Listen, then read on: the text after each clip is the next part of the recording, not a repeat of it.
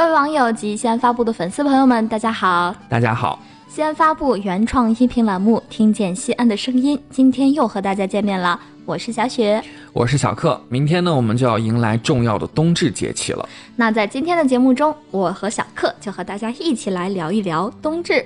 没错，我们尤其还要给大家介绍一下咱们老西安人是怎么过冬至的。那么你知道吗？相传啊，冬至是二十四节气中最早被制定的一个，时间是每年的公历十二月二十一日到二十三日之间。古人认为呢，从冬至这一天开始，白昼一天比一天长，阳气回升。天地阳气开始星座渐强，代表下一个循环开始，是大吉之日。冬至这天啊，太阳运行至黄金二百七十度，太阳直射地面的位置到达一年的最南端，太阳几乎是直射南回归线的。阳光对北半球最为倾斜，嗯，那因此呢，冬至日呢也是北半球各地一年中白昼最短的一天，而且越往北呢白昼就越短。嗯，在北极圈的以北呢，这一天太阳整天都是在这个地平线之下的，成为北半球一年中极夜范围最广的一天。那对于北半球各地而言呢，冬至也是全年正午太阳高度最低的一天。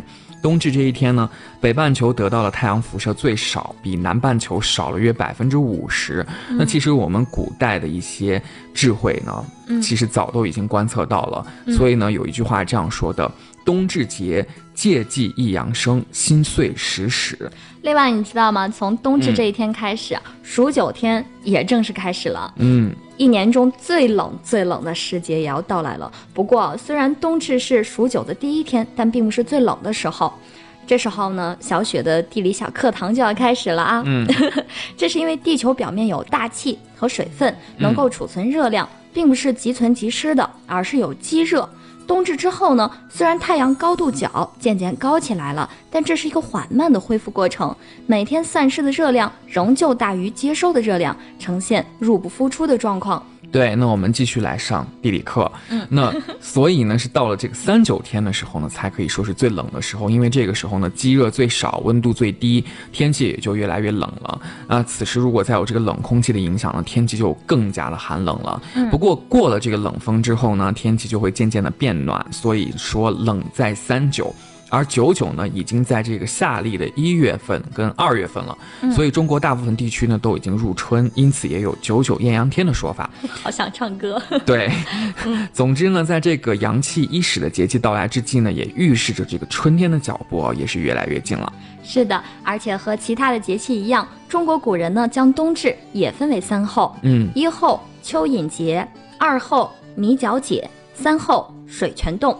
传传说呢，蚯蚓是阴虚阳生的生物。此时阳气虽然已经生长了，但阴气仍然十分强盛。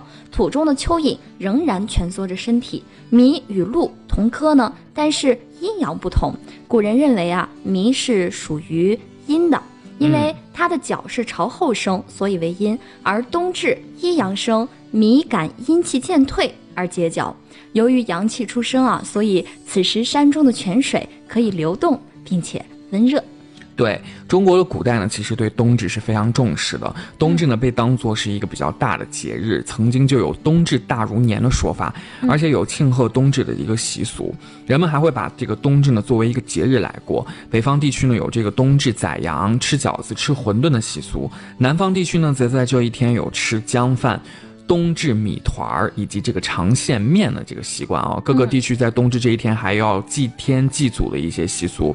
那在我们西安地区呢，冬至也有一系列的民俗值得我们来探讨一下。嗯，呃，这个吃的东西啊，还挺有趣儿的。嗯，我们在临潼县这里面看到说，冬至祭祖先，宜如正旦，也可以看出来西安人就有这个冬至如过小年的说法。对，而且过去呢，长安地区在冬至日。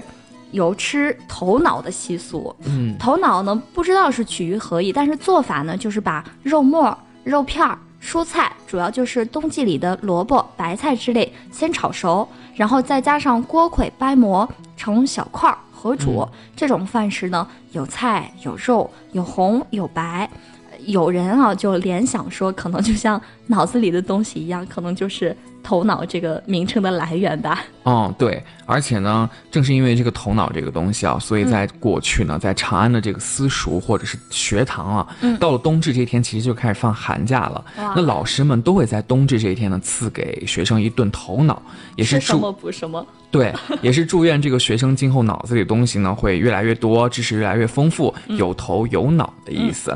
那但是对于大多数普通的西安人来说，冬至吃饺子才算真正的过了节。那关于冬至吃饺子的传说和这个来历呢，有各种各样的版本。嗯，但大家记得最清楚的呢，还是这个饺子，因为像耳朵嘛，冬至里如果不吃饺子，耳朵就会冻掉。那中国人吃饺子其实已经有一千多年的历史了，各地区的饺子呢，其实。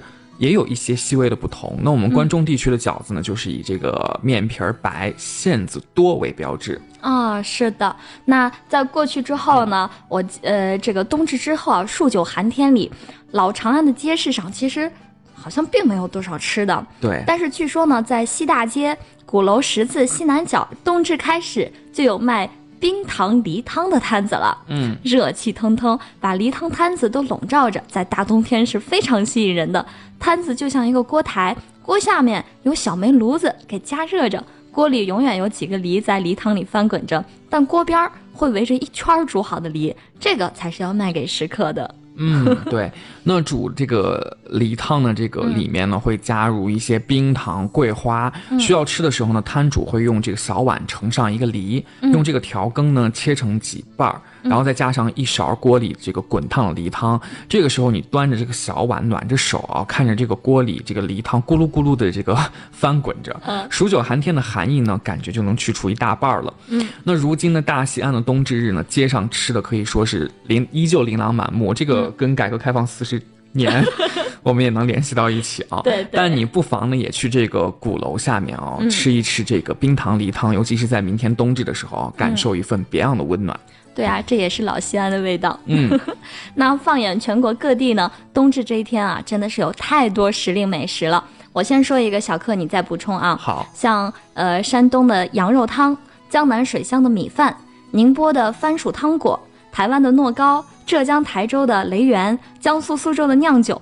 哇，听起来真的是相当温暖和美味，而且都圆圆的。没错，没错，没错。还有这个江西的麻糍，安徽合肥的冬至面、南瓜饼，潮汕、闽南地区的四式汤圆，浙江嘉兴的桂圆烧蛋等等哦，都是兼具色香味的地方特色冬至美食，也承载了大家对冬至这个节气的认识，还有这个祈求温暖的美好愿望。